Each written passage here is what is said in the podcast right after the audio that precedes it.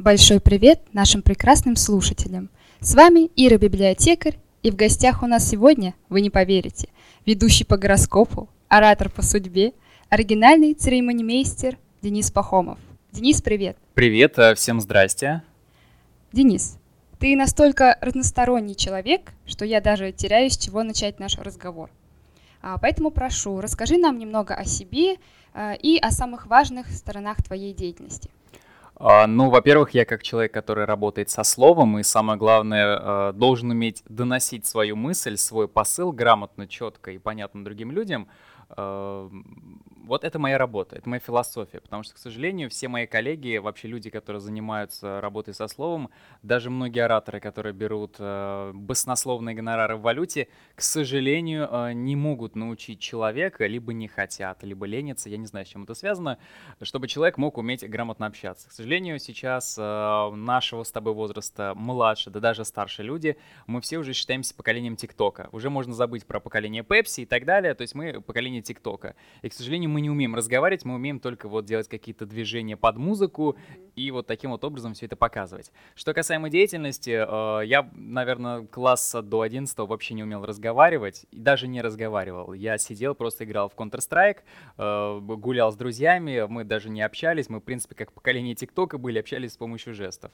Вот. А уже когда я попал в институт, это была вообще другая среда обитания, и там мне уже сказали, что если ты хочешь э, выйти с университета, вообще уметь общаться с людьми, как-то чего-то добиться, вообще существовать в социуме, э, ты должен уметь формулировать мысли. И вот этим я и стал заниматься с первого курса института. А ты стал это делать самостоятельно или тебе кто-то помогал? А, ну, конечно, помогали, потому что в институте были своего рода такая э, медиа-студия, в котором человек, э, любой студент мог прийти и раскрыть какой-то свой потенциал. Либо ты редактор, либо ты сценарист, либо ты ведущий, кто работает в кадре. Может быть, ты корреспондент, и тебе проще просто налаживать, э, скажем так, коммуникацию с другими людьми, добывать у них информацию. То есть вот таким вот образом я перепробовал все, понял, что это вообще не мое, но тут судьба подкинула мне заветный билетик, и я попал на телеканал Астрахань 24.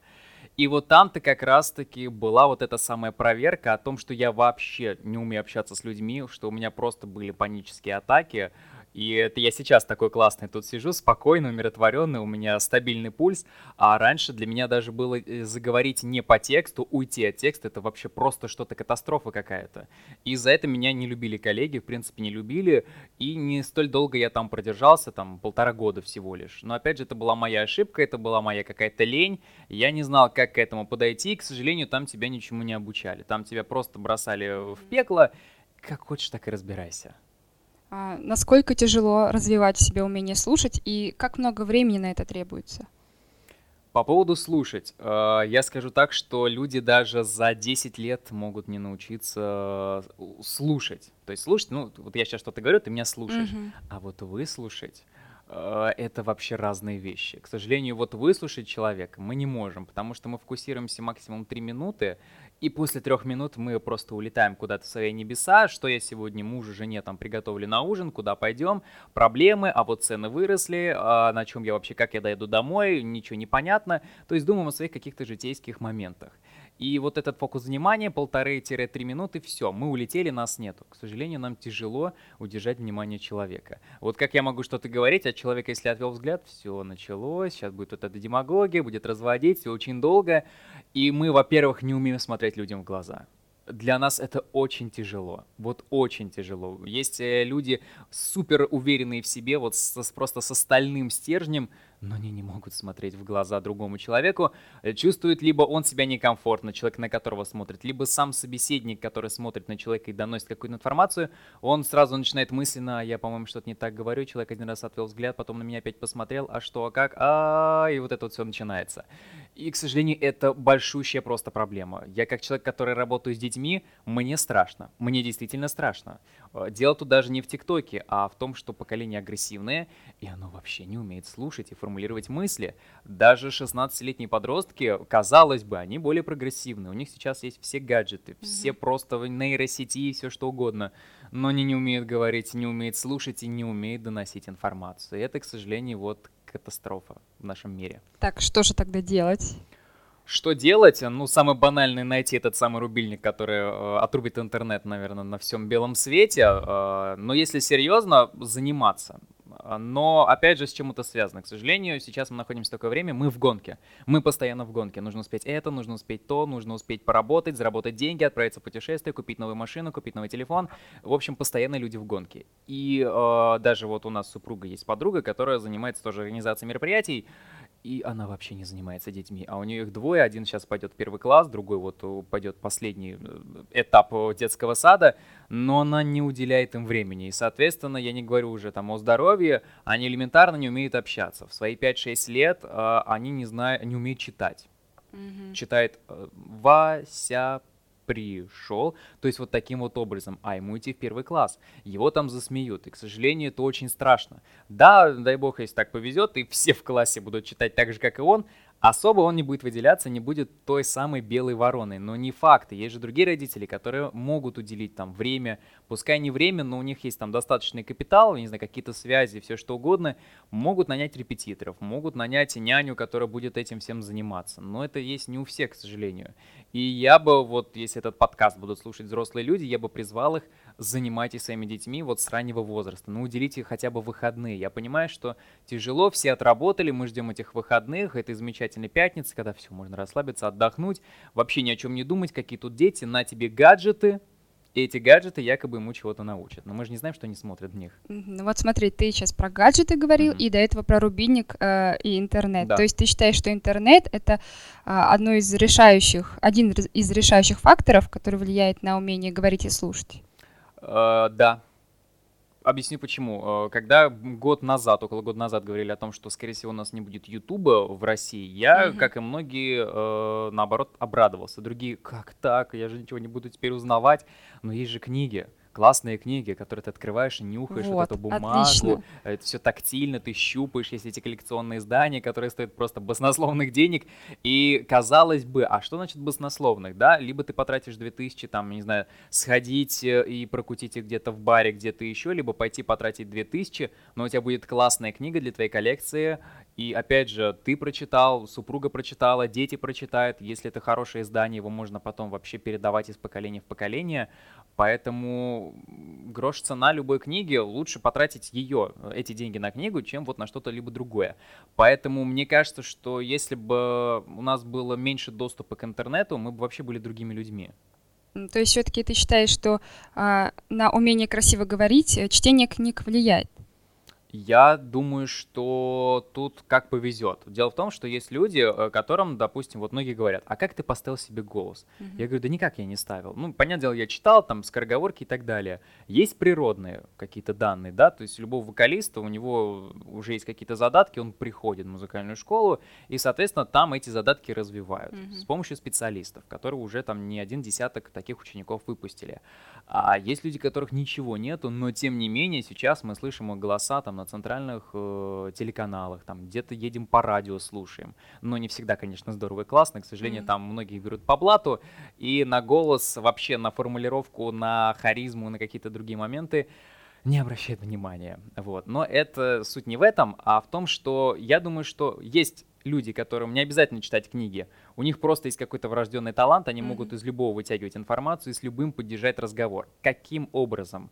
Есть люди э, с хорошей памятью, а есть, скажем, не очень. На что влияет память? Понятное дело, питание, образ жизни, высыпание, недосыпание и так далее. Так вот, есть люди, у которых развита хорошая память, и они просто услышали где-то какую-то фразу. Э, у меня была ученица, которая говорит, я ни к одному экзамену, ни к одному вообще сочинению не готовлюсь, к изложению. Mm-hmm но сдаю на пятерки. Я отличница. Говорю, как ты это делаешь? Раскрой секрет. Хотя бы своей дочери передам э, этот свиток э, с тайными знаниями. Она говорит, что у меня просто хорошая память. Я прихожу там минут на 30 пораньше, все собираются всегда пораньше. У каждого выслушала, э, прочла что-то быстренько, буквально там пару предложений. Вышла к доске, рассказала пятерка. Я, я вообще не, не парюсь. Я делаю все, что я хочу, занимаюсь саморазвитием. На учебу, грубо говоря, клала карандаш, э, пошла, прочла, услышала, поспрашивал, а что будут задавать, какая тема, расскажи вкратце, все, пошла, рассказала. А есть люди, которые могут 10 раз прочитать, 25 могут прочитать. Они могут стих учить неделю, и только через неделю более-менее что-то в голове отложилось. Поэтому тут непонятно, либо книги, либо врожденное. Но и так, и так можно развиваться. И то, и то хорошо. А вот забыла мысль, это как раз-таки о том, насколько внимательно ты слушаешь. Я и нас... внимательно. Нет, и я не, не только про тебя сейчас говорю. Есть люди, которые, а, знаешь, вот держат вопрос в голове, такие, сейчас, сейчас он закончит, я ему быстренько задам этот вопрос, а, и не слушаю, что он говорит. То есть ты и в голове вопрос свой держишь, и при этом меня слушаешь, а оно одно с другим несовместимо. Допустим, вопрос, который ты хочешь задать, он не связан с моим ответом. Поэтому я всех учеников всегда говорю, вопросы, которые вы заготовили, это классно, это здорово, это ваша подсказка. Если, допустим, у вас будет собеседник, который э, отвечает только за, дает только какие-то откры- закрытые ответы, а вы задаете закрытые вопросы, далеко вы не уедете. 10 минут, а что делать остальные 40, допустим, неизвестно. Поэтому всегда берите ответы и вопросы на, для собеседника из его ответов. Нет, я вот как раз из твоего ответа хотела что-то спросить, и потом так раз, и мы куда-то ушли. Вот именно насчет памяти. То есть почти все мои знакомые, я сама, относятся ко второй категории, которые могут там зубрить не знаю сколько времени, и потом хорошо, если там третья часть у них отложится. То есть это все чисто природное, и никак э, и ничего с этим не сделаешь. Можно сделать. Но, опять же, когда я даю какие-то индивидуальные мастер-классы э, по ораторскому искусству, Мгм. вообще по харизме, и первое, что я говорю, э, это ваш образ жизни. К сожалению, мы все привыкли, что мы засыпаем под голубой экран телефона, телевизора, компьютера, чего угодно. Мало читаем, время, опять же, разные есть обстоятельства, да, мы не нашли книгу, которую вот хочется открыть, прочитать. Мгм. Я сам такой же, я уже книгу, наверное, года полтора не читал, но я активно там общаюсь с людьми, читаю какие-то новости в интернете, там э, слежу активно за Ютубом, хотя я раньше вообще Ютуб не признавал год назад. Год Мгм. назад я его полюбил, потому что я понял, что реально есть классные подкасты, есть классные обзоры, интервьюеры и так далее, оттуда я беру какую-то полезную информацию. И опять же, не выходя из дома, я могу путешествовать, чем я сейчас активно занимаюсь вместе с супругой, и уже делаю какие-то заметки на будущее, куда мы поедем, что лучше сделать, как где сэкономить и так далее. То есть какие-то лайфхаки. И опять же, возвращаясь к твоему вопросу. Питание. А у меня был период жизни, когда я жил в Москве полтора года, и у меня была просто страшнючая аллергия. Я просыпался, я вообще не помнил, кто я, что я, где я нахожусь, что мне надо будет делать, как доехать из точки А в точку Б, а Москва город такой, там без карты не сориентируешься, но я даже с карты не мог доехать. И однажды я встретил парня, у которого были вот абсолютно как будто я смотрел на себя в зеркале. Он э, занялся сыроедением. Я попробовал три месяца сыроедения, я просто себя не узнал. Я был вообще другой человек. У меня была такая память. Кто-то мог, я не знаю, э, какую-то реплику выкинуть во время спектакля, и через неделю меня спросить, ты не помнишь, что там был за момент на, там, не знаю, 55-й минуте спектакля? Я говорю, вот это, вот это, вот это. Говорю, как ты запомнил? Говорю, я не знаю. Я реально не знаю, каким образом. Но у меня улучшилось все. У меня улучшилось зрение, оно, конечно, стало не супер периферийное, или я не смог смотреть сквозь э, стены, но я очень стал хорошо видеть, прекрасно слышать. У меня речь даже была другая. И с чем это связано? Во-первых, мы все употребляем молочные продукты. Мгм. Молочные продукты а, влияют на наши легкие, на нашу печень, на наше зрение, горло, на все абсолютно. Плохо влияет. Очень плохо влияет. Я всем всегда рекомендую отказывайтесь от молочных продуктов. Я не призываю вас сесть на сыроедение, но если смотрели такой фильм «Области тьмы», когда он брал вот эту таблетку НЗТ Мгм. и мог там за, не знаю, пару часов выучить, не знаю, там, Сикстинскую капеллу или какое-то другое произведение, у меня было примерно то же самое. У меня была офигеннейшая память, э, супер э, голос, вот, еще лучше, чем сейчас. И вообще, я ничем не болел, я даже не болел. Я ходил зимой, э, мог в тоненькой куртке ходить. Все ходили с шарфами, закутанные, я ходил в тонкой куртке, и мне вообще ничего не было. Я высыпался, я себя чувствовал настолько уверенным и гармоничным в этом мире, насколько другие себя не чувствуют. И вот благодаря сыроедению. Конечно, сейчас я этим не занимаюсь, Почему? Ну, потому что в силу моей конституции я не могу себе такое позволить. Ты очень много сбрасываешь в весе. Если бы я весил там килограмм 80, э, там 75, и Мгм. скинул бы примерно пятерку, ну, пускай десятку. Окей, я бы ходил. Но я не могу сейчас себе это позволить. Это дороговато, честно говоря. Ну да. Вот. Ну, то есть, а, ну, при сыроедении же надо чем-то компенсировать. Конечно, орехи, то есть какие-то сухофрукты, другие продукты, но это дорогое удовольствие, но оно того стоит. То есть можно Мгм. пожертвовать, допустим, э, каждовыходными походами в бары куда-то еще, э, тратить эти деньги на вот это самое питание, создать себе какой-то определенный рацион, да, и питаться по нему, и вы себя вообще не узнаете. Поверьте, это такое крутое чувство, как будто не к подкасту будет сказано, какие-то запрещенные вещества ты испытываешь. Постоянная эйфория. Ну вот. И это на самом деле очень круто. Естественно, я никого не призываю к сыроедению, я сам сейчас не употребляю, но мне было здорово. Иногда как разгрузка может быть, чтобы избавиться от каких-то э, аллергических реакций, которые мы испытываем, к сожалению, живя в нашем крае. Да, наше солнце, наша экология, они на нас очень сильно влияют. Иногда почистить свой организм можно, но если не хотите э, сыроедение, молочка. Это первое, что я призываю. Молочка, чипсы, то есть вот эта вся вредная продукция. Э, как бы сейчас больно никому не было, да, и кто-то шуршит там пачкой чипсов, слушая наш подкаст, такой, опа, надо сейчас стороночку. Я бы вот э, занялся в первую очередь питанием, и самое главное высыпаться. Mm-hmm. Вот. Ну и, естественно, если есть такая возможность, после 9-10 часов, в зависимости от того, во сколько вы ложитесь спать, э, не брать в руки телефоны, общаться. Мы разучились общаться. Возвращаясь к нашей теме, услышать и mm-hmm. выслушать, мы вообще не умеем общаться. Почему? Потому что нам интереснее в телефоне что-то узнать, нежели нам будет это говорить сам человек. Да, мы как бы каждый день читаем новости, но вы не забывайте, что у человека там словарный запас должен состоять минимум из 600 слов. Статью, которую мы открываем, она даже не содержит 1% от этих 600 слов. Поэтому мы ничего там не узнаем. Но это новости. Э, надо читать классику, если хотите круто работать с воображением. Это, опять же, касаемо детей. Поэтому проблема в том, чтобы слушать и выслушать, в первую очередь, это наш эгоизм. А наш эгоизм берется, опять же, от нашего питания. Буквально вчера слушал подкаст, и там была такая э, мысль о том, что почему мы вообще недовольны жизнью? Почему у нас все так плохо? И почему вот у нас там какие-то болячки, мы ничего не хотим, мы ленивые? Оказывается, все это зависит от уровня сахара в крови и от употребления молочной продукции. Если не есть сахар и не есть молочку, вы вообще себя не узнаете. Вы будете другим человеком абсолютно. Вы будете вставать э, с той ноги по утрам, вы будете наслаждаться жизнью, у вас не будет депрессии. Дело не в том, что вы живете в Питере или в Москве, в таких вот там пасмурных городах. Отказавшись от этой продукции, да, вот употребления сахара, ну уменьшите, не кидайте там 3 э, кубика сахара себе э, в чай и еще там, не знаю, с пирожным это употреблять. Ну, хотя бы один кубик сахара. Этого достаточно, поверьте мне, для уровня вашей сахарозы. Как только сахар в крови повышенный, все, у вас сразу мутная голова, вы ничего не хотите, я хочу лечь, упасть и так далее, mm-hmm. и ничего не делать. Принесите мне и все. А вот насчет телефонов mm-hmm. по вечерам, все-таки, наверное, у большинства людей э, нет возможности общаться с теми людьми, которые, с которыми они хотят, да. прям э, один на один или вообще вживую. А для этого мы общаемся в социальных сетях, вот, и если люди общаются в сети, возможно ли услышать человека, поговорить с ним действительно а, так, чтобы каждый понял, а, услышал друг друга? То есть как а, действовать тогда в таком случае? Хороший вопрос. Мне его еще не задавали, не был к нему готов.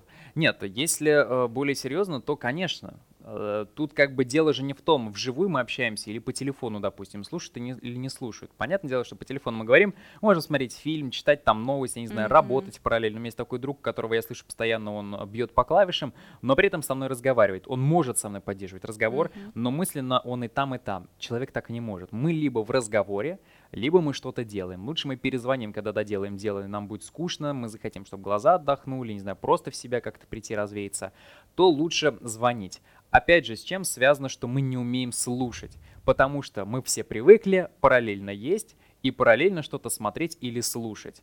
И вот в этом и заключается основа всего, что мы делаем сейчас, э, к сожалению, в наше время, чтобы сэкономить а, вот эти самые э, минуты, которые нам отводятся, и успеть и поесть, и поработать, и что-то еще посмотреть и так далее, а не сделать только одно дело, поесть в тишине, а потом пойти посмотреть, допустим, да, или поработать и после работы что-то посмотреть, э, это как раз-таки есть тот самый вот домоклов меч, который нам мешает, потому что мы привыкли делать два дела параллельно. Когда был в школе, я параллельно ел, э, делал уроки с решебника, что-то переписывал и фильм смотрел. Еще музыка могла играть. Естественно, мой мозг, он не понимал, что ты хочешь, ты музыку слушаешь, ты фильм смотришь, мы кушаем, или мы что-то mm-hmm. еще делаем. Из-за этого просто как бы, ну ты разрушаешься внутри. Организм начинает стрессовать, он не привык к такому. И поэтому, если вы хотите просто-напросто там, а, чтобы у вас были мысли, вы четко могли формулировать, ешьте в тишине. Просто ешьте в тишине, сосредоточьтесь на еде. Смотрите фильм, сосредоточьтесь на фильме. Не на гаджете, не с подружкой там или с другом разговаривать. Сосредоточьтесь на фильме тем самым вы в себе воспитаете вот этот самый навык, э, как наш звукорежиссер сидя, сидит и внимательно нас слушает. Он же нас слушает, он ничем другим не занят. И поэтому то же самое делаешь ты. Ты внимательно слушаешь, и все. Каждое слово ты внемлешь, ты понимаешь, о чем я говорю. А когда человек стоит, ест чипсы или разговаривает по телефону, да, да, конечно, ага, я с тобой согласен, молодец. Он же не понимает, о чем ты, к чему ты mm-hmm. вообще ведешь. Он услышал там середину или только начало, а что было в конце, какой вывод, непонятно. И, к сожалению, вот из таких мелочей, как э, что связано с памятью, да, отказаться от сахара, от молочки, э, чтобы научиться внимательно слушать именно, да, выслушать человека. Услышать, а не просто слышать, это разные понятия. Услышать mm-hmm. и слушать. Сейчас ты меня слушаешь, но ты можешь меня не услышать, какую мысль я, э, мысль я несу. Потому что могу заговориться, могу уйти вообще в другие дебри, могу говорить не по теме, да. Вот от этого всего и строится. Первое э, правило, да, учиться формулировать свои мысли, как это сделать, э, делать все в тишине и делать одну задачу, а не как Наполеон сразу семь. Соответственно, следить за здоровьем, да, высыпаться, работать над памятью. Что самое простое? Учить стихи много читать. Все, э, играет воображение, а воображение это как раз-таки вот этот основной пласт памяти. Mm-hmm. Да, наше воображение зависит от памяти. Мы посмотрели фильм, э, кого-то послушали, почитали, не знаю, книгу, комикс, увидели что-то. Это наша память все складывает, и наше воображение уже играет. Как формируется воображение? Оказывается, что сны, которые мы видим, это те э, моменты, воспоминания, которые уже с нами были. Грубо говоря, мы где-то летаем, возможно, мы летели на самолете, поэтому мы все время летаем во сне. Либо, допустим, мы увидели какого-то друга, или, я не знаю, что-то страшное, или наоборот хорошее произошло. Когда-то это с нами уже было. Мы как э, дети с самого раннего возраста, допустим, что-то страшное случилось. И сейчас, там, не знаю, вот последнюю неделю мне снятся кошмары оказывается, это все из детства идет. То есть в детстве когда-то я запомнил, где-то на подкорке мой реактивный ум это все запомнил, и сейчас во снах он мне это все выдает. Я был в шоке, когда это узнал. Оказывается, что все это со мной уже было, то, что сейчас происходит во сне. «Гонятся за мной какие-то зомби» — это фильм, который я смотрел там неделю, месяц, год, два, три, пять лет назад. Вот ты делаешь только одно дело, mm-hmm. а не несколько одновременно. Питаешься правильно, высыпаешься, а, но ведь людям просто не хватает времени. То есть чем-то надо жертвовать. Да. Чем надо жертвовать? Ну, перво-наперво можно пожертвовать сном. Человеку достаточно поспать 6-8 часов. Мы привыкли спать 8. К сожалению, у нас, опять же, все зависит от менталитета, от нашего края. У на, наш край, он очень размеренный.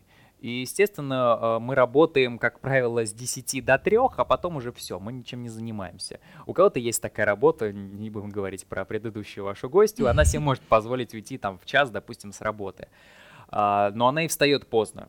А, у меня был период, когда я работал на радиостанции, и мне для того, чтобы проснулся голос, мне нужно было вставать раньше. Эфир, допустим, в 9 часов, mm-hmm. а я не мог себе позволить там встать пол восьмого или в 8, хотя мне там идти, допустим, близко или ехать, голос-то еще не проснулся. Mm-hmm. Опять же, у меня есть какие-то определенные утренние ритуалы. Там это не знаю, там, зарядка, это почитать книгу, выпить стакан воды, заняться памятью, сделать там дыхательную гимнастику и так далее. Сейчас этого не делаю. Вот, э, к сожалению, есть такие вещи, которые вам могут мешать, внешние факторы.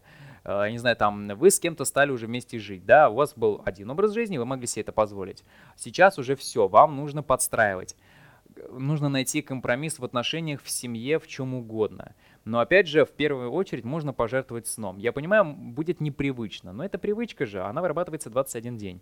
Встаете каждый день в 6 утра, в понедельник тяжело, в среду более-менее, к пятнице легко, э, в субботу ну, можно поспать до 7. Ну, а как же высыпаться? Мы, а, э, когда у вас это будет привычка, вам достаточно будет 6 часов сна. Угу. Все, и все джетлаги, то есть вы, допустим, из Астрахани поехали, я не знаю, там в, на Бали куда-нибудь, да, у нас там почти 8 часов разницы. Вы особо их не заметите, организм натренированный, он уже знает, сколько ему часов надо поспать. Вы поспали это время в самолете, все, вы выспались, спокойно вышли, да, разница там эти 8 часов, но тем не менее э, организм не стрессует. Поначалу организм будет стрессовать, вы будете нервничать, вам нужен будет вот этот самый сахар, это очень тяжело, надо продержаться эти три недели. Потом все будет окей. Это что касаемо сна. А, меньше проводить э, за гаджетами, больше общаться. С семьей, с братьями и сестрами, встречаться с друзьями. Не обязательно куда-то ходить, да, можно просто встретиться там у кого-то, где-то, на улице и так mm-hmm. далее, и провести время. А, по возможности хотя бы читать 15 минут в день. Этого достаточно. Миллионеры, миллиардеры, все жалуются, времени не хватает, у меня компании, а как, а что, а надо и там на пилатес сходить, надо и в сквош поиграть и так далее. Но по 15 минут в день каждый человек может читать. Этого достаточно чтобы, э, во-первых, выработать себе вот это самое качество, находиться здесь и сейчас, чем mm-hmm. мы многие не обладаем. Мы в начале подкаста говорили, что я могу тебя слушать, а мысленно уже готовлюсь там к следующему дню, допустим, да, к какому-то событию. Вы читаете книгу, вы находитесь здесь и сейчас. Во-первых, вы можете читать вслух, у вас там отрабатывается ваша дикция, ваша речь, ваша подача, ваш голос, в конце концов. Во-вторых, работает воображение. Вы читаете, вы представляете этого героя, во что он одет, где находится, какие локации, какая цветокоррекция и так далее. И учитесь быть в тишине, сосредоточенным на одном деле. Книги, э, многие говорят, вот, это ж книга, ничего не узнаешь, лучше на ютубе послушать, посмотреть. Это все здорово. Но из книги мы можем узнать, допустим, как минимум 50% информации запомнить, а из прослушанного подкаста или какого-то видео, которое мы посмотрели, ну, это максимум 15%. Mm-hmm. Потому что мы едим, мы что-то делаем, мы едем, там, разговариваем, делаем параллельно какое-то дело, а не слушаем, мы не смотрим, допустим, этот самый видеоролик, интервью. Спонтанный такой вопрос, а как ты относишься к медитации? Это тоже спорный момент. До сегодня у нас что, четверг, получается, до вторника mm-hmm. я относился к этому лояльно. Я сам пытался медитировать, сосредоточиться. Вот. Я вообще проходил даже курсы саентологии. Mm-hmm. Если кто-то знает, это как религия, да? Mm-hmm. Ну, все принято считать, что голливудские звезды тем самым откупают, отмаливают свои грехи, да? То есть они там заплатили миллион долларов, все, я карму почистил, могу пойти там что-то еще плохое сделать. В Москве, когда я жил, я пошел на курсы саентологии, там буквально, по-моему, три месяца они длились, все зависит от тебя. Можешь и год, и пять лет ходить. Там mm-hmm. 8, по-моему, было ступеней, если не ошибаюсь. И как раз-таки там нас учили находиться здесь и сейчас, а, работать над своими мыслями, успокаиваться. И у нас была не медитация, а нас учили находиться здесь и сейчас. Это простое упражнение, вы можете делать его дома. А, главное, чтобы кто-то следил, либо если вы доверяете сами себе, этого будет достаточно. А, мы садимся друг напротив друга, как мы с тобой сейчас. Просто спокойно, вот, обычная э, поза, вот, руки на колени, сидишь, и вы просто смотрите друг на друга. Задача в чем? Мысленно вы будете куда-то улетать. У вас будет идти вот этот самый поток, река, все что угодно, водопад мыслей. Задача их как-то от себя отталкивать. Просто смотреть на собеседника, и все, не более того. Непривычно, вы будете смеяться, вам будет некомфортно, будет больно спине. Но тем самым вы не разгоняете свои мысли, что мы любим очень делать, когда кого-то слушаем, да, или просто сидим и смотрим в одну точку. Задача даже не реагировать на внешние факторы. Вы будете слышать, но задача не вслушиваться в то, что говорят другие. Вы просто смотрите на собеседника, э, стараться отгонять от себя мысли. Это ваша основная цель, это то, на чем вы должны сосредоточиться, и все. 15, 45, час, полтора, два. Все, прошли два часа этапа, переходите к следующему. Садитесь также друг напротив друга, и как мы с тобой в начале, до нашего подкаста, я говорю о том, что можно по-разному сказать предложение. Mm-hmm. Ирин, привет. Ирин, привет! Ирин, привет. Видишь, одно и то же, но разными интонациями, разной реакцией, разной подачей. То же самое учились делать мы. Читать и доносить мысль для, до другого. У каждого человека есть какие-то определенные кнопки. Почему неуверенно себя чувствуем или не можем формулировать слова. Панические атаки, боимся, я не знаю, противоположного пола там или что-либо-то еще. Работали над кнопками, учились их убирать. Как? Просто вот ты боишься, например, там, не знаю, заговорить с девушкой, перед тобой э, садится красивая девушка, начинает с тобой флиртовать, заигрывать, говорить тебе какие-то слова. Задача просто не реагировать. Ты ее просто слушаешь и все. Не улыбаться, ни брови не повести. Вот таким вот образом, клин, клином, как говорится. Угу. Ну, то есть э, в этот момент нужно стараться вообще ни о чем не думать. Вообще ни о чем не думать. Ты просто вот, как я сейчас вижу, смотрю на тебя и ни о чем вообще не думаю. Смотрю тебе только э, в глаза, не более. Ни mm о чем не думаю. А почему ты сказал, что только до вторника ты относился к этому лояльно? А, потому что я как раз-таки э, смотрел какое-то интервью, и, и там была мысль о том, что с помощью медитации вы, скажем так, не поймаете этот самый дзен, и э, это пустая трата времени. То есть э, мы же привыкли к тому, что там шаолинские монахи, да, Будды, они постоянно медитируют. И тем самым они там могут просидеть в одной позе там и 12 часов, и сутки, и недели, и так далее. Но, опять же, а, дело в том, что у нас наш мозг в это время отмирает. Это все здорово, что мы находимся здесь и сейчас. Но буддисты, они хоть и не стареют, да, ну очень долго не стареют. Mm-hmm. Дело в том, что кровь начинает не так быстро бегать. Почему мы постоянно, э, почему мы быстро стареем? Потому что кровь в нашем организме постоянно циркулирует. Мы бегаем, мы занимаемся спортом и так далее. А буддисты, э, у них как бы как криокамера, как заморозка. То есть заморозка это когда кровь застывает, все, mm-hmm. она не бегает, не пульсирует. То же самое у них. Они же просто сидят в одной позе и все. Кровь не циркулирует. Она вот находится у нас в наших сосудах, но из головы она опустилась в ноги, да, и только с ног она уже побежала, когда мы встали. Поэтому они хорошо выглядят. Но клетки нашего мозга отмирают. Мозгу очень необходимо, как желудку еда, мозгу необходима кровь. Поэтому постоянно, когда мы напрягаем мысли, да, мы начинаем штурмоваться, мы бегаем, мы занимаемся спортом, что-то делаем, мозгу нужна эта самая кровь. А буддисты ее не получают, потому что они сидят в одной позе и все. Мозг отмирает потихоньку, потихоньку, потихоньку, и поэтому кроме как запоминания мантры чего-либо-то еще, они не могут дать. Mm-hmm. Но зато хорошо выглядит, спокойно, естественно, все здорово, все классно. Я уж не знаю, как у них с формулировкой мыслей, но они мыслят, в принципе, и разговаривают как йода. Непонятно и два-три каких-то там слова. Mm-hmm. Они произнесли словосочетание и все. Поэтому до э, того момента то есть, если у вас есть панические атаки, если вы хотите выработать навык находиться здесь и сейчас, успокоиться как-то внутренне, да, чтобы поток мысли не так бегал, э, ну, там, неделю, месяц сделайте, да, все, вы поняли, этот навык каждый выработался. День. Каждый день, да. Угу. Этот навык выработался, все, окей, можно уже медитировать там раз в неделю, просто для успокоения, чтобы как бы как привычку это все поддерживать, но не постоянно не постоянно. Mm-hmm. А, почему еще до вторника? Дело в том, что я тоже раньше ходил, занимался йогой, и мы в конце медитировали. Это все здорово, классно, организм стрессует, у вас там разные позы были, mm-hmm. а тут вы сели или легли, все медитируете, ни о чем не думаете, ничего не представляете. И я понял, что мне стало тяжело формулировать мысли. А тренер а, постоянно заговаривается. Она, а вот сейчас мы, вот давайте вот это сделаем. Я думаю, она не сидит в гаджетах, вроде как читает книги, пусть даже по инструкции йоги, общается постоянно с людьми. Все же люди разные, группы mm-hmm. разные, но почему-то она вроде, у нее хороший словарный запас, но сформулировать не может.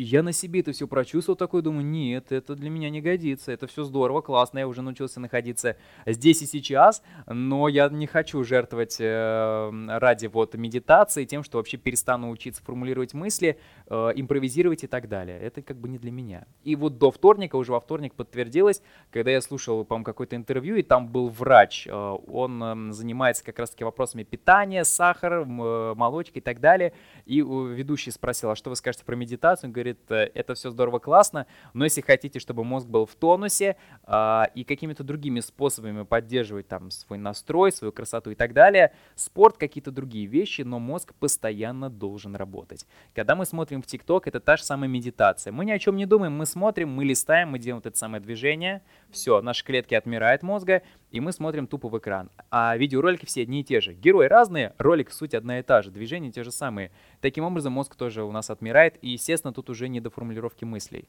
Да, это очень тяжело, я понимаю, о чем ты. Да, это у меня такой свободный график, я могу там встать, когда захочу, могу раньше, могу позже, есть там время и прочитать и так далее, но тоже не всегда. Есть люди, которые ходят на работу, да, у них там пятидневка.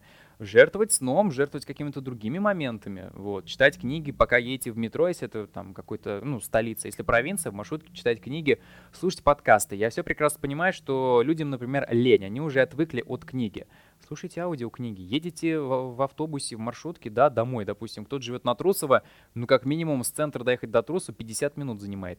50 минут вы можете либо читать книгу, просто ото всех абстрагироваться, либо закрыть глаза и послушать аудиокнигу. Этого будет достаточно для повышения словарного запаса. Вы здесь и сейчас, вы слушаете только голос, который идет у вас из наушников. Все, вы как бы вроде медитируете, да, и учитесь здесь сейчас находиться, и внимательно слушаете то, что говорят.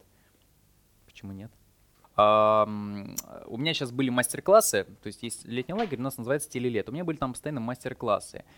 И у меня были разные мастер-классы, связанные там с ораторским искусством, как формулировать, как создавать контент, как креативить. И от каждого мастер-класса э, к мастер-классу я понимаю, что дети меня не слушают. Я вроде классно объясняю, мы играем, мы что-то еще делаем, но они меня кого-то не слышат. я им, допустим, сказал А, а они мне Б. Я через минуту спрашиваю, что только что было. Угу. Ой, мы не помним, а мы забыли. А вот вроде вот это говорили, а нет, это было не тогда. И вот на последних занятиях мы уже старались, и в мастер-классах, и сейчас, с кем я тоже с детьми занимаюсь, учимся, во-первых, находиться здесь и сейчас. Uh, у меня такая немножко сложная методика в том плане, что я с ними особо не сюсюкаюсь и не играю. Я через игровой формат даю какие-то вещи определенные. Mm-hmm. Вот мне, допустим, э, было последнее занятие, у нас были дебаты, я давал им какие-то темы. У нас была одна из тем, uh, связанная с эвтаназии. Хорошо это или плохо, стоит или не стоит. Или, допустим, у нас была тема, а стоит ли тяжело больному человеку э, говорить о диагнозе, угу. вот, этично это или не этично. А сколько лет детям? Ой, там самый старший было, по-моему, лет 14-15, а самому младшему было 9. Но у меня бывают такие моменты, что девятилетний мыслит вообще как шестилетка. А бывает, что в 9 лет я такой, откуда ты знаешь эти слова? Я такие даже книги не читаю ну, там, типа, я не знаю, 7 навыков эффективного человека, не ной, там, еще какие-то, все пофигу. Я такой, нифига себе, вот это да. Mm-hmm. Есть реально крутые дети. Мне нравится работать с детьми, потому что ты от них очень много черпаешь. Мне лень там знать про тренды ТикТок, они мне сами все рассказали, я такой, о, классно, здорово, я теперь в теме. То есть они сейчас более прогрессивны даже, чем взрослые, но опять же не все. У меня есть мальчик, его зовут Мухаммед, он говорит, у меня нету телефона. Я говорю, как так? А как с родителями, как в школе? Ну, меня вот забирает, привозит и все. А телефона у меня нету. Я пользуюсь телефоном, там, э, мне дают поиграть в телефон, по-моему, говорят, то ли 15, то ли 30 минут в день. Я думаю, я хочу тебя усыновить. Я хочу, чтобы мой ребенок был таким же. Он меня слушался. Он немножко, конечно, э, есть у него проблема, у него есть некая агрессия. Я понимаю, что эту агрессию он берет из этих игр, и ему некуда ее возместить, mm-hmm. потому что все братья и сестры старшие, у него нету друзей, и он как бы сам по себе. Он интересный, классный парень. Но вот в силу того, что он э, видит, что другие там и телефоны, и гаджеты, и тиктоки, и что-то еще, а он особенный, он белая ворона на их фоне, ему тяжело, поэтому он агрессивный. Но опять же, возвращаясь к чему учу, да, первое, находиться здесь и сейчас. Угу. Уметь услышать, не просто выслушать там. Э, красные получают 15 баллов. Все, они кроме 15 баллов больше ничего не слышат, кроме там моих каких-то нареканий, подсказок, там, обратной связи, фидбэка. Учу их э, выслушать это, во-первых, внимательно. Не в телефоне, не играясь там, ни с кем-то разговаривая, а выслушать меня и услышать. Это самая большая проблема. Взрослые ею обладают. Почему мы не можем добиться успеха, да? Почему мы там отстаем в школе, в университете, да по жизни в принципе? Мы не умеем слушать, потому что, к сожалению, это факт, но мы все эгоисты. Мы хотим, чтобы говорили только про нас, и чтобы mm-hmm. мы говорили только про себя, а не про кого-то другого. Мы хотим, чтобы хвалили только нас, и все вертелось только вокруг нашего мира. Но других мы не можем выслушать. И опять же, э, немножко возвращаясь на 15 минут назад, ты сказала о том, что почему многие люди, да, э, грубо говоря, вот у человека плохая память, mm-hmm. или он не читает. Ты можешь не читать, но если ты просто будешь слушать человека, даже с плохой памятью, научиться выслушать, услышать человека, твоя память подсознательно сама начнет работать, твои механизмы начнут работать как э, швейцарский механизм, и ты просто будешь запоминать. Тебе не важно читать, но ты запоминаешь эту информацию и передаешь ее другому человеку. Это вот что касаемо этой темы. А, учим работать с харизмой. Дети сейчас, по большей части, не харизматичные. Пусть бы как бы это обидно не звучало и правдиво. Mm-hmm. Почему нету харизмы? А нету индивидуальности. Они смотрят на ТикТок и повторяют mm-hmm. тренды ТикТока. Почему ты сам не задашь свой тренд? У нас был мастер-класс на тему э, трендов в ТикТоке. Вообще, что такое ТикТок, как он устроен, нужен, не нужен, и как э, э, выделяться на его фоне. Сейчас многие говорят, да, если слышала, читала, что по большей части в трендах только то, что повторяет. Вот звезда повторил, другие повторяют, mm-hmm, и тем mm-hmm. самым ты выходишь в рекомендации, набираешь лайки, там, комментарии и так далее. А тренды, которые ты сам делаешь, у тебя не получаются. Мы когда были с женой на самоизоляции, мы что-то такие думаем, да, попробуем ТикТок, посмотрим, как он устроен, что и как. Мы делали свои какие-то миниатюры, мы заморачивались, писали сценарии, снимали, выложили 7 роликов, и самый простой ролик у нас был, э, банальный, э, дорогой, что-то ползи есть. И я прям просто пополз, и все. То он там идет 10 секунд. И он там набрал что-то порядка пол, полутора или двух тысяч лайков. Mm-hmm. А самый замороченный сценарий, идеи, шутки, юмор, там, монтаж – он что-то собрал около 500, если даже не меньше. И мы так расстроились, думаем, а в чем логика? Мы, в принципе, шутка-то классная, 10 секунд. Мы и другие ролики снимали, mm-hmm. но они не зашли. Когда мы стали повторять тренды, 2000, 5000, там, ну, то есть стабильно есть. Но это же неинтересно. То есть я делаю то, что делают другие, индивидуальности mm-hmm. нету. И я говорю, ребят, на кого хотите похожими быть? Ой, я хочу быть похожим там, я не знаю, на Моргенштерна, а я там на Фараона. Ой, а мне вот Ивлеева нравится, хочу быть как Ивлеева, блогером и так далее. И прям копируют ее. Mm-hmm. Я думаю, зачем? Ты же не продвинешься таким образом. И, к сожалению, мы вот смотрим на этих звезд, там, ТикТока, рэпа, эстрады, шоу-бизнеса, кого угодно, и хотим быть как они. Я там, допустим, тоже себя раньше не принимал. Я не хотел быть Денисом Пахомовым. Я там хотел быть Ургантом, Малаховым и так далее, поэтому пошел на телевидение.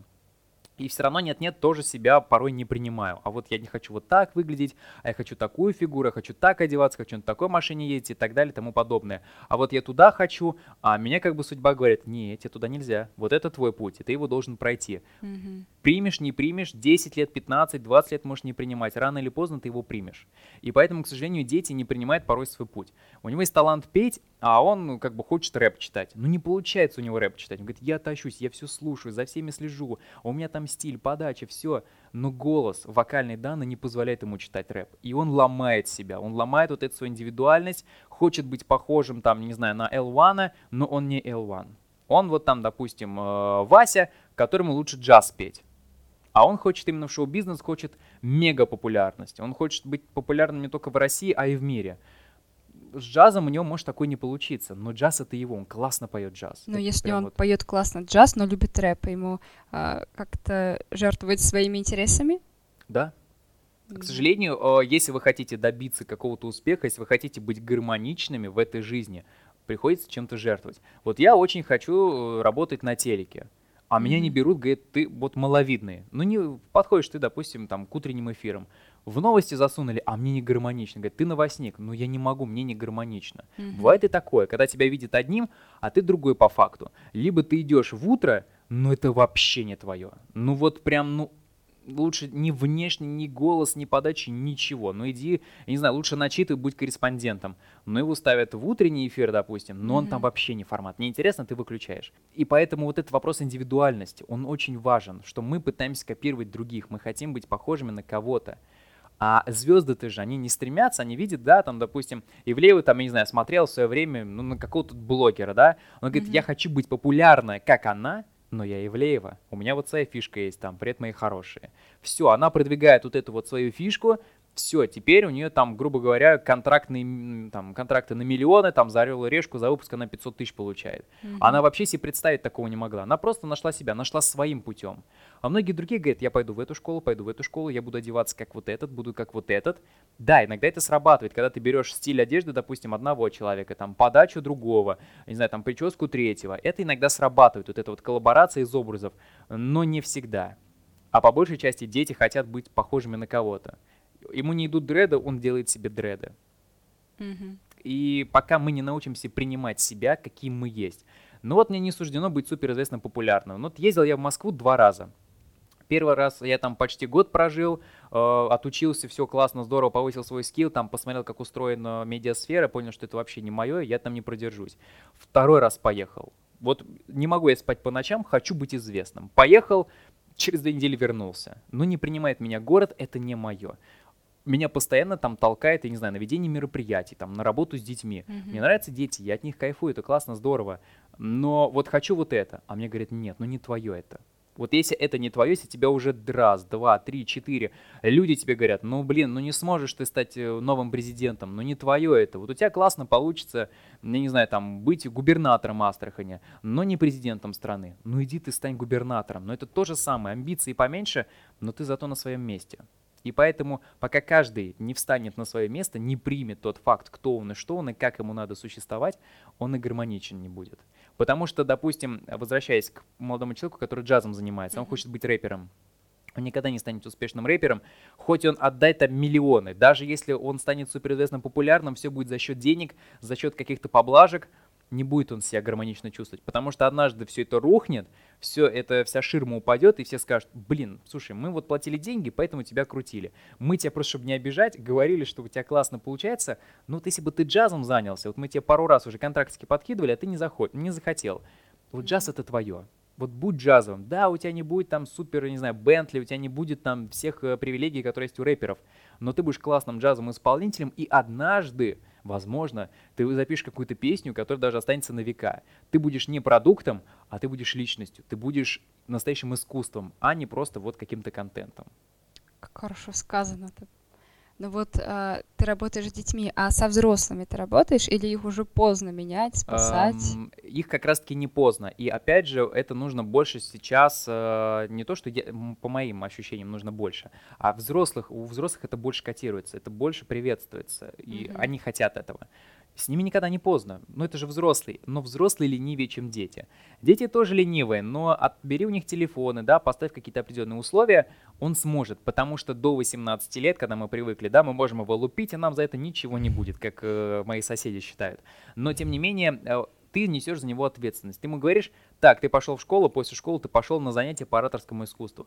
Хочешь, не хочешь, он пойдет. Угу. Естественно, э, тонко, не крича, э, разговаривая с ним, да, придя однажды на занятие, посмотрев, как он себя ведет, ты можешь ему сказать, слушай, вот, вот это вот это получается, я все-таки плачу деньги, да, но речь не о деньгах. Я там плачу деньги, вкладываем время и силы, тебя привозим, отвозим, у тебя здорово получается. И вот через вот эту похвалу ты можешь до него добиться, чтобы он занимался с еще большей отдачей, чтобы он там стал, допустим, в будущем вообще коучем по ораторскому искусству, сам тренировался. Либо просто научился гармонично.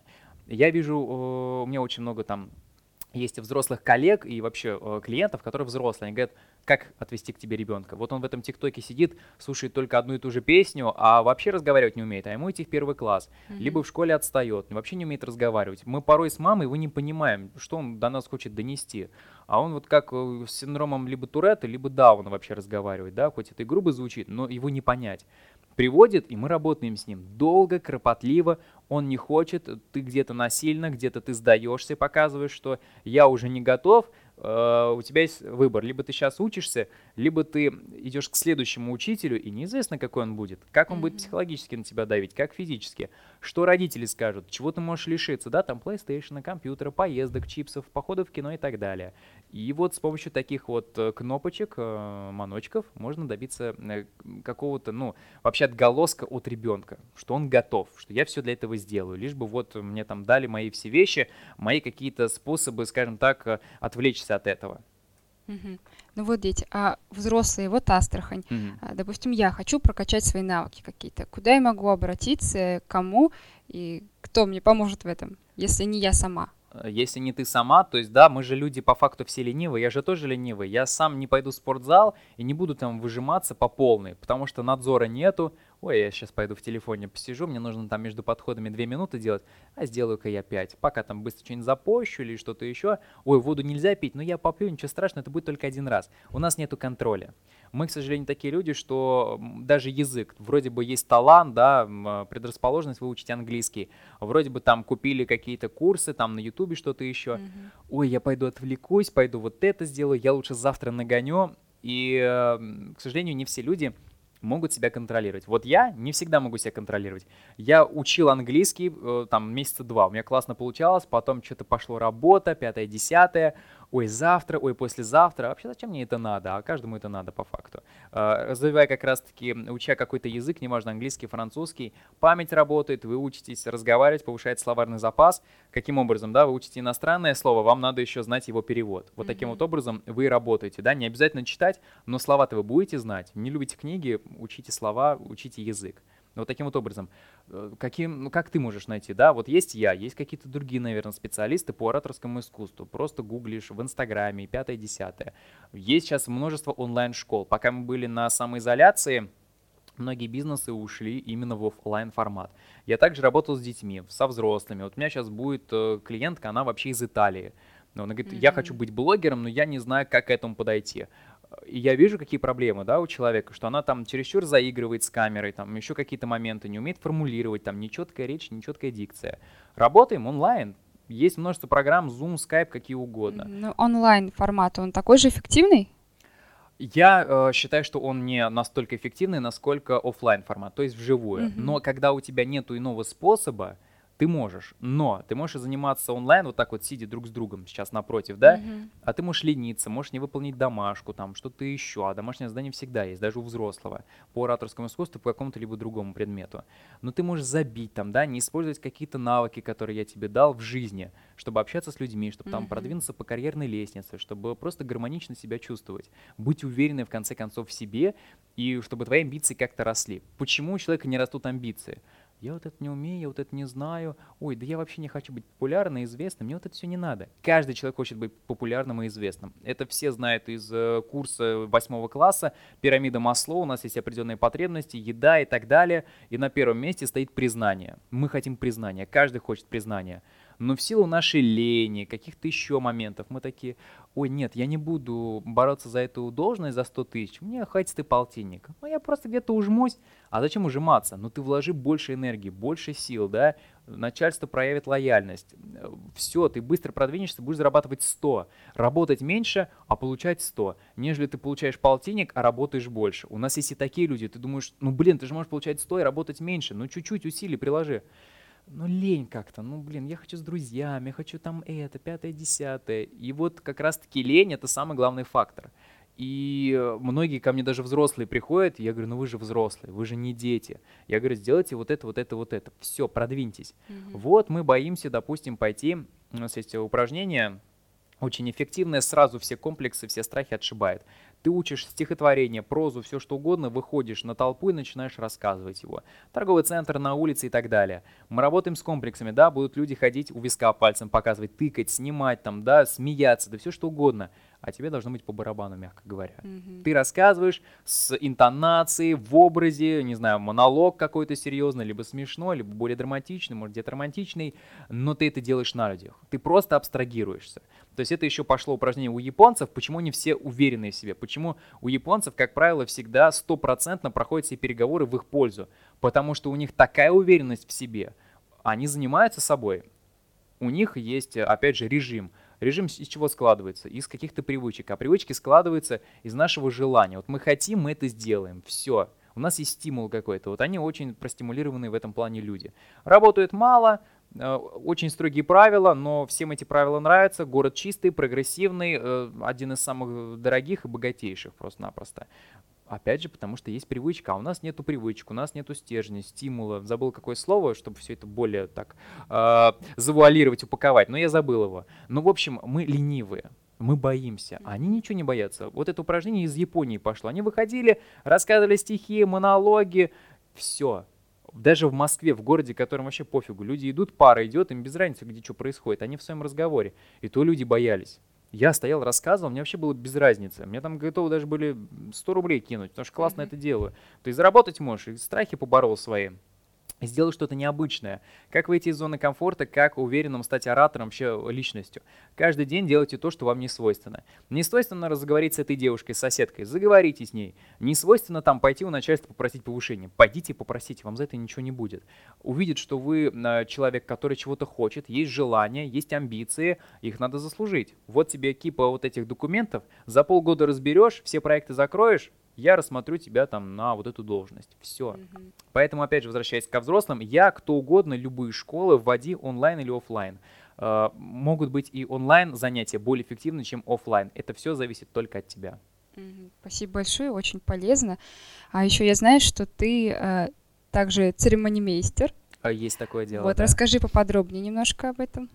А... Как ты вообще к этому пришел? Слушай, ну я пришел к этому случайно. Я вообще в эту ивент-сферу, в сферу свадеб пришел, наверное, лет пять назад. Меня просто попросили, э, сын крестный попросил свадьбу провести, а я даже не знал. Я не умею, говорю, я не знаю. Я mm-hmm. очень сильно боялся. Взял какие-то конкурсы из интернета, из разряда там микрофон читающий мысли, что-то еще. Пошел, проехал, поехал, полетел в другой город. Это было в Питере. Я на тот момент в Астрахани жил. И все, и как-то говорят, слушай, классно провел, я тебе рекомендую. Через два года я уже проводил свадьбу у их друзей. И так вот постепенно-постепенно. А вот что касаемо церемонимейстера, то есть э, есть же стереотипы. Банкет, большую свадьбу должен вести только мужчина, девушки мы не можем это доверить, потому что не та харизма, не справится, а, аудитория разная, да, что мужчина может как с девушками, так и с мужчинами, а девушка может вот только либо с мужиками, а, либо с девушками каким-то образом взаимодействовать mm-hmm. на таких мероприятиях.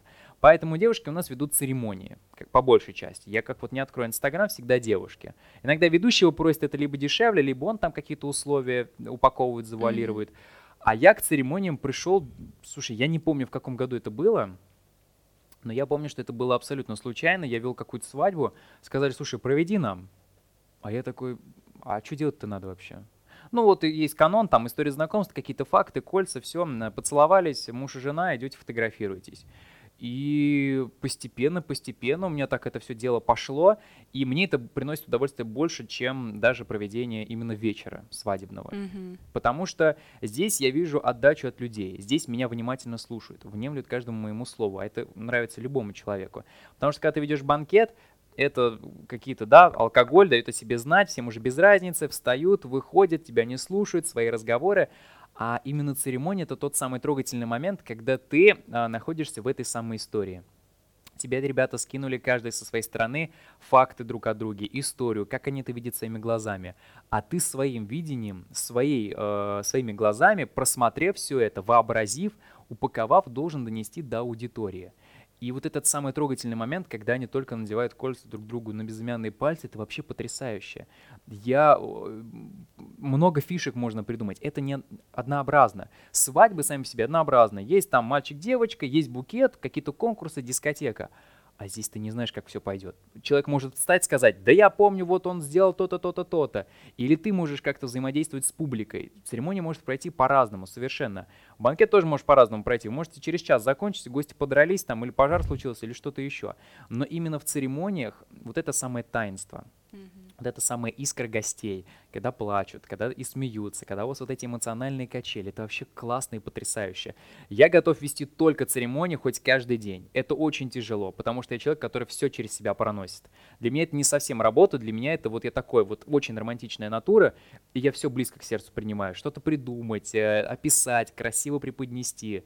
И вот как-то удачно у меня это все пошло, и сейчас вроде есть только девочки, ведущие разные церемонимейстеры, а есть вот Денис Пахомов – мне нравится, я получаю удовольствие. Если бы платили столько же, сколько за свадьбы, я бы вел только церемонии. Но есть семья, ее надо кормить, поэтому еще и банкеты веду. Но церемония это прям вот тот самый момент, когда ты по максимуму себя показываешь. Это вот как возвращаясь к упражнению у японцев, да, ты вышел на толпу, ты что-то рассказываешь, ты же должен включить эмоции, находиться здесь и сейчас не только проговаривать текст, но и смотреть на реакцию зрителя. А кто-то всплакнул, а кто-то руку поднял, а вот там что-то хот- хотят сказать. А вот этот момент был вот так вот. Это же здорово, классно, mm-hmm. когда ты еще взаимодействуешь.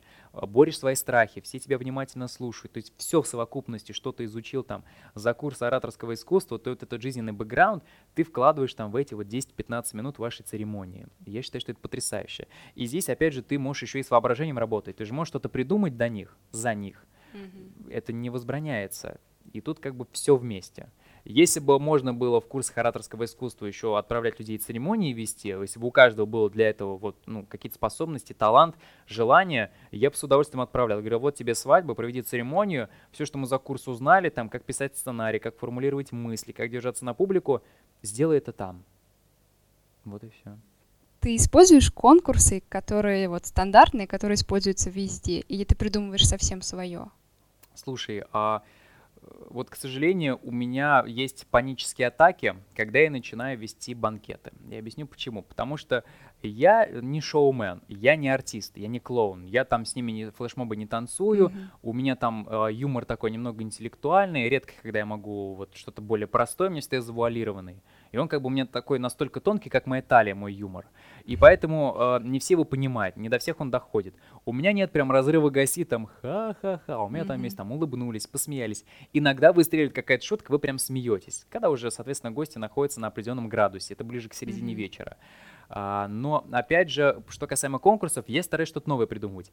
Раньше, когда я относился к этому просто как к работе, у меня была основная там радио, телевидение, а здесь была просто возможность пошабашить, заработать деньги, я особо прямо не вкладывал вкладывался. Нашел какие-то конкурсы, кто-то мне посоветовал, все. Я вот провел, вроде нормально, всех все устраивает. Но мне очень тяжело, потому что я человек не юга, я человек севера. Я сам из Питера, mm-hmm. и поэтому у меня немножко другой менталитет, вообще мировоззрение на все, хотя здесь уже живу какой шестой год.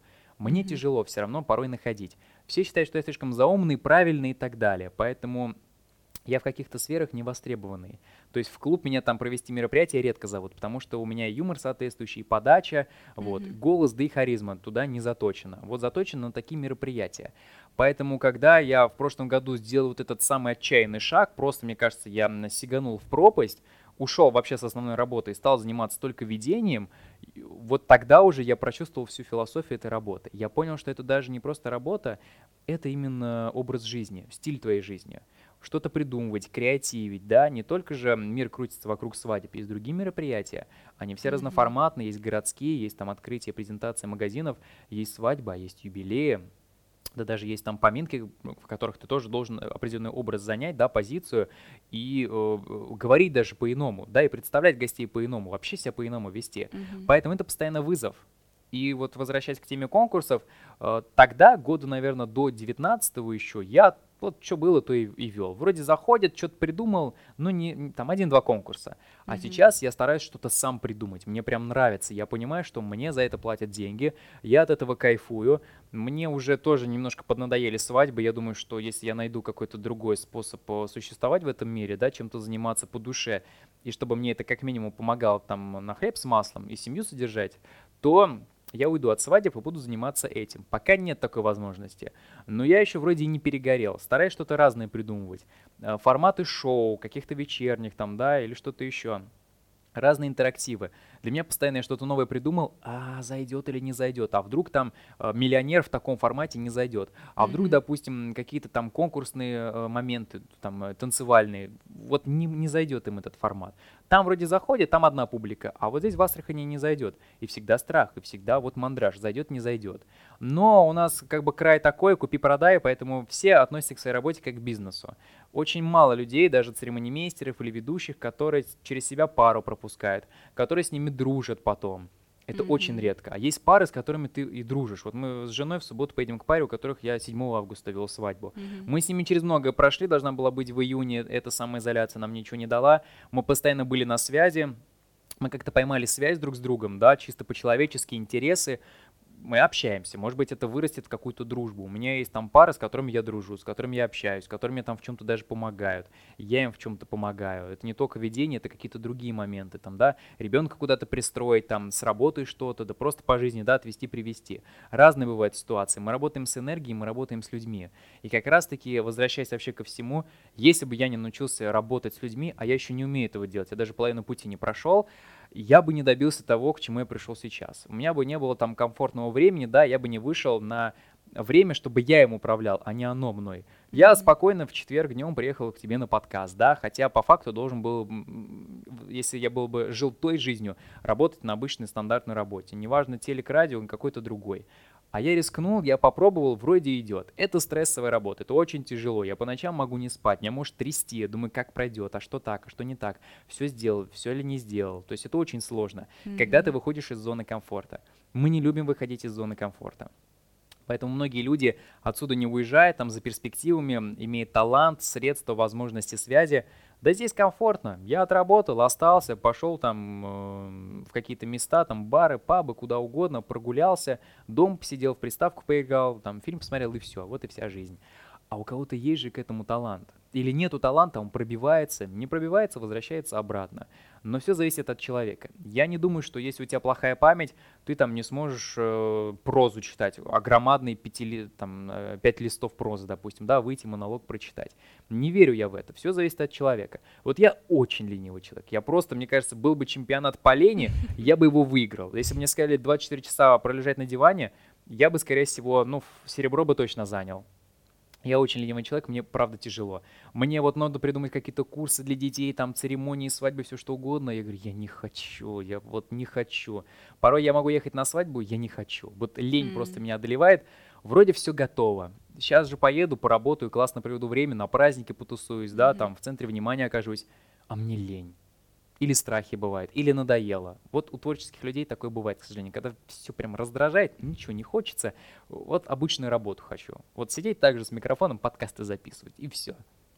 Такое тоже бывает. Вот выход из зоны комфорта. Постоянный выход из зоны комфорта это постоянный стресс. А mm-hmm. постоянный стресс это и на здоровье сказывается, на всем да. остальном. Ну как же, то есть жертвовать этим. Э, ты выбираешь, или ты спокойненько живешь себе, э, как обычно, или ты постоянно развиваешься, при этом жертвуя своим здоровьем. Ну, одно без другого не может быть, всегда есть какая-то жертва, да, ты если хочешь быть красивым, подтянутым, стройным, нужно там вот пожертвовать, вкусняшки какие-то не есть, да, там э, сладкое больше не употреблять, вообще свой рацион рассмотреть, время, да, ложиться спать по режиму, там, больше читать о том, как работать над своим телом, чтобы не просто одно и то же упражнение из года в год делать, а постоянно эволюционировать, да, mm-hmm. чтобы там можно было и сладенькое поесть, и на фигуре не сказалось, это же тоже можно сделать, это все изучение, это постоянно ты копаешься в материалах, поэтому, ну, выход из зоны комфорта это очень сложно. Мне, например, сложно выйти из зоны комфорта. Я сейчас настолько засел в зоне комфорта, у меня постоянно есть работа, но у меня бывает момент, когда я халтурю, я не успеваю готовиться по определенным причинам. Mm-hmm. Я хотел подольше поспать, э, работы было много, да чего угодно. И я прям халтурю. Вот у меня э, такая очная ставка была с женой, когда она присутствовала на последнем занятии с детьми. Она говорит, Денис, это было просто ужасно ты, ты понимаешь, что ты не заинтересовал людей, ты не выложился по максимуму. Я говорю, Поль, я все понимаю, но вот так-то так, это все отговорки, Денис. Я говорю, я знаю, что это отговорки. Но, тем не менее, и настроения не было. Мы же тоже люди настроения. Почему mm-hmm. порой э, ты провел мероприятие, молодые ни разу не подходили, были гости. Слушай, ну ты, конечно, и ведущий. И ты такой, а что я сделал? Вроде все довольны, молодые довольны, родители. А это вот этот самый психологический фактор. Он, допустим, ехал, была дождливая погода, настроение испортилось, он меланхолик. Солнца нету, и все, ну, настроения нету. Mm-hmm. Его испачкали, такси опоздало, он опоздал на церемонию. Он, не знаю, там забыл купить конверт, в который деньги положить, чтобы молодым подарить. Он там заехал, потратил время, конверт не тот. Блин, дорогущий конверт, хотел за полтинник купить, а конверт только по 150 были. Все, у человека испорчено настроение, и ты ничего не сможешь с этим поделать. Я тот, кто близко к сердцу понимаю. Если мне сказали, что вот кто-то один сказал, отстой все, я буду депрессовать, я буду, я не знаю, я, я не хочу этим заниматься, это не мое, что так, что не так, и, и все, и мне лень, я ничего не хочу, хочу запереться в себе, начинается депрессия. Mm-hmm. Вот такой вот я человек. Но с другой стороны, я понимаю, что есть люди, которые эту работу там, да, э, они считают ее работой, а я считаю это образом жизни, делают хуже, чем я, получают больше, и вообще без разницы. Вот есть ораторы такие, да я дал им базу, мне без разницы, что там, mm-hmm. как. Делают они прямые эфиры в Инстаграм, выходят, оттачивают свое мастерство, дети, взрослые, неважно. Как они, что они, вот пофигу. Я деньги заработал, все. Мы всегда на связи со взрослыми, с детьми, с какими-то, если есть такая возможность всегда на связи. Если бы я там еще больше ленился, не было бы там выходов сейчас на Москву, на какие-то другие города, другие страны, да. От времени и места тоже многое зависит. Но я вот вы, выхожу постепенно, постепенно, постепенно из зоны комфорта, и что-то где-то как-то получается. Иногда лень, ты на чем-то еще экономишь. Мы тоже привыкли экономить. Нам это надо, да, пойти там английский выучить, пойти там научиться с харизмой работать, там, правильно, четко говорить, формулировать, да, чтобы добиться успехов, которых мы хотим. А мы и лень, и денег жалко. Но ты отдай эти 3000, mm-hmm. ну 3, это же не 30.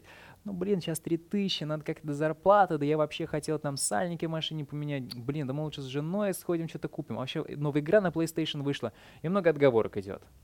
Mm-hmm. И мы боимся, мы думаем, что я лучше шмотку себе куплю, я же дольше ее проношу, там рубашку, платье, да что угодно, чем я отдам там за неделю, допустим, эти 3000, там, ну за две недели, но зато какую-то базу, какую-то основу. Мы не вкладываемся в себя. Не все люди соблюдает правила, да, там 20% потратить на развлечения, остальное отложи, там, да, из этих оставшейся суммы там потратить на продукты, коммуналку и так далее, mm-hmm. и 10-15% ты всегда должен потратить на свое образование, на свое самосовершенствование. Никто этого сейчас не делает. И вот из-за этого как раз-таки вся вот эта беда, что мы не развиваемся, мы находимся в зоне комфорта и так далее. Нам просто удобно. Вот пока у нас не отрежут пуповину, мы не перестанем в Астрахани там получать полтинник, мы никуда не ринемся, не двинемся. Все же классно, мне полтинника хватает. Зачем куда-то ехать, к чему-то стремиться, открывать бизнес, я не знаю, там, работать тем, что тебе нравится. Есть люди, которые ходят на работу как на каторгу, но, допустим, она классно умеет там, не знаю, из макраме что-то делать, mm-hmm. там, э, обложки на паспорт но на где взять деньги, что за проект, это же надо придумать. Придумай, отложи, откладывай хотя бы по 10% в течение года. Сделай себе комнатушку какую-то, да, купи оборудование, вложись в рекламу, все пойдет. будешь развиваться дальше либо хотя бы как большой доход, да, уйди на полставки на основной работе, половину времени проводить, делая там эти обложки, какие-то другие аксессуары. Все, можно таким образом сделать. Мы все лояльные, мы все люди. А, к сожалению, многие вот ну, не хотят, ну, мне удобно, мне комфортно. Зачем я буду из пледика своего, ну, как-то выходить, да, я лучше в нем. Вот и все. Ну и напоследочек, а можешь рассказать какую-нибудь интересную историю из своей практики? Ах, интересную историю. Я даже, наверное, не одну могу рассказать, они все коротенькие. А, из свадебных, э, давай из каждой сферы возьмем. Mm-hmm. Свадебная, вот мне сейчас первая в голову приходит, я ее рассказывал тоже детям на одном занятии. Это было по-моему, тоже связано с тем, что мы невнимательно иногда смотрим на аудиторию, мы ее не замечаем, мы что-то все говорим, а на других не смотрим и не слушаем, mm-hmm. и не пытаемся услышать. И вот я веду свадьбу, я стою в середине зала, там к первому танцу подвожу, там, друзья, прямо сейчас мы увидим вот этот самый прекрасный момент, трогательный, когда у молодых там есть несколько минут и не смогут насладиться своим обществом, в танце там вспомнить первую встречу э, и провести все там, да, вот эту параллель до сегодняшнего дня, и просто выходит голый мужик, абсолютно голый, на центр зала, его никто не останавливает, он выходит, э, ну как выходит, он скорее качается, как маятник из стороны в сторону, но он mm-hmm. выходит. И тут ты просто, ну не понимаешь, а что делать? Ты немножко прифигеваешь, и, естественно, как-то ты выкручиваешься. Я что-то симпровизировал там в плане, что шоу слишком рано началось, давай чуть-чуть попозже, после 11 мы обязательно посмотрим э, выступление одного из э, участников цирка Дюсалея. Mm-hmm. Вот. Тем более вы забыли там с собой э, пиротехнику. Попозже, попозже. Все. То есть такой был случай. Mm-hmm. Разные бывают случаи. Там были случаи, когда э, ко мне подходили, говорили, отстойный ведущий, а потом говорю, слушай, а где сестра э, жениха? Да, она там подралась, ее на такси увезли. То есть разные бывают ситуации. Это что касаемо свадеб. С детьми были ситуации очень смешные, когда я даю задание. У нас были прямые эфиры, телемосты. Mm-hmm. Я дал тему 10 минут на подготовку. А тема вообще другая. Я, допустим, даю тему, не знаю, там, чемпионат по Лене, а они мне начинают рассказывать там про Ленина какого-то вообще. Вот мы сейчас находимся в Мавзолее, и ты такой, так я же сказал, чемпионат по Лени, mm-hmm. не у Мавз... в Мавзолее Ленина. Они не слышат. Вот это наше поколение вообще не слышит. А, что, где, как, когда? Вот, то есть разные бывают случаи. И из-за этого смешно и в то же время немножко трагично. Вот. А так, чтобы каких-то случаев еще прям больших не было таких прям, ох, случай-случай. Если брать из практики проживания в Москве, когда я занимался также работой на телевидении, а, там, конечно, я разочаровался вообще в этой сфере.